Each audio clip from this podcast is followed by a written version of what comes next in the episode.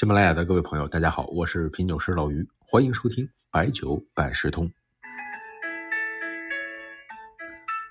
网红酒这个词儿啊，不能算是表扬啊，在我印象中呢，网红酒呢是颜值高、曝光多，十有八九呢，您可能会想到江小白这样的品牌。网红酒呢，往往是在酒行业上行的时候，借助酒业的贝塔啊，也就是势能。凭借着一些出色的呃优势出圈，获得互联网的流量关注。首先呢，一定要承认网红酒呢有市场的认可度，肯定呢也有不一样的营销方法。只有这样呢，我们才能够客观的分析解构这些酒的成功因素。其实呢，说成功这两个字儿，对于多数的品类不免有一点早，因为很多品类啊可能会昙花一现。特别是当白酒行业进入震荡整理的区间，网红酒特别容易受到影响。所以在当下呢，我们更容易穿透现象看本质。咱们本期呢，以古小酒为例，说一说这款酒。古小酒呢是二零一八年成立的酒厂，创始人刘飞以前呢是小米的公关总监，加上这款酒呢一开始呢在小米油品上做销售。所以呢，很多人以为这是小米出的酒，只能说它和小米有渊源，但真的还不是小米做的。而且呢，做这款酒呢，赶上了白酒风口正劲的时候。当时二零一八年上市前八个月就实现销售四千万，销量三百多吨，这个起点确实不低。到目前为止，古小酒的付费用户已经超过了百万。为了能深刻感知这款酒啊，我们还特意买了古小酒米粒全家福，更深刻的来聊一聊这款酒的方方面面。对于这款酒呢，我的感受啊，如果提炼出来，它的成功应该是六个字儿：融合、体验、借势。这可能跟酒厂自己宣传的不一样啊，酒厂的宣传是让快乐久一点。啊，这只能说是一种企业的责任使命。为什么我要说它融合呢？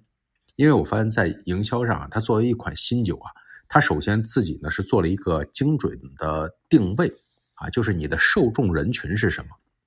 对于古小酒来说呢，它一定要避开传统的赛道，毕竟你看传统饮酒的人群基本上已经被八大呀、十七大呀名酒啊都已经站住脚了。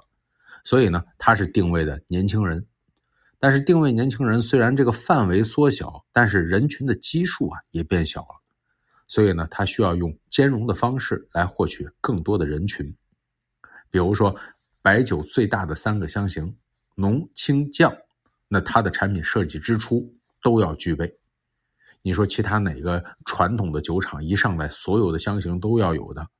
哎，但是呢，它要什么兼容不同口感的人群，就是无论你是哪种偏好的人群，哎，我这儿都有。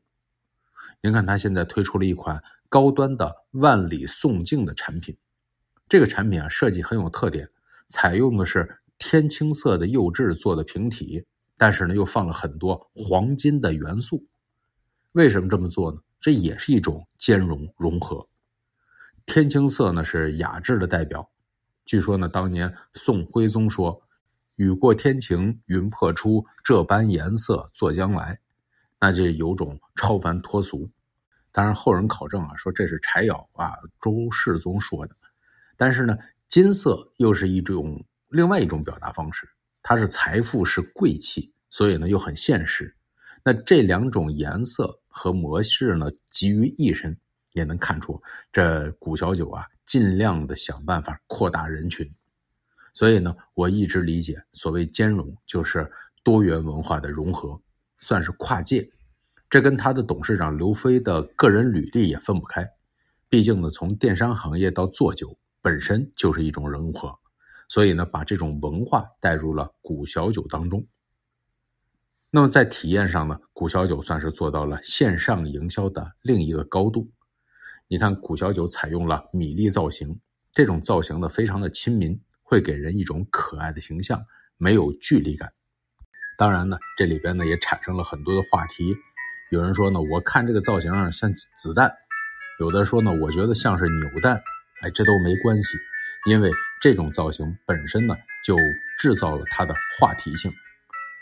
那么在下一期呢，我们再说一说古小酒的创意和它的口感的测评。最后呢，我们再请出苏轼的《饮酒》这首诗做个结尾。有客远方来，酌我一杯茗。我醉方不辍，强啜忽复醒。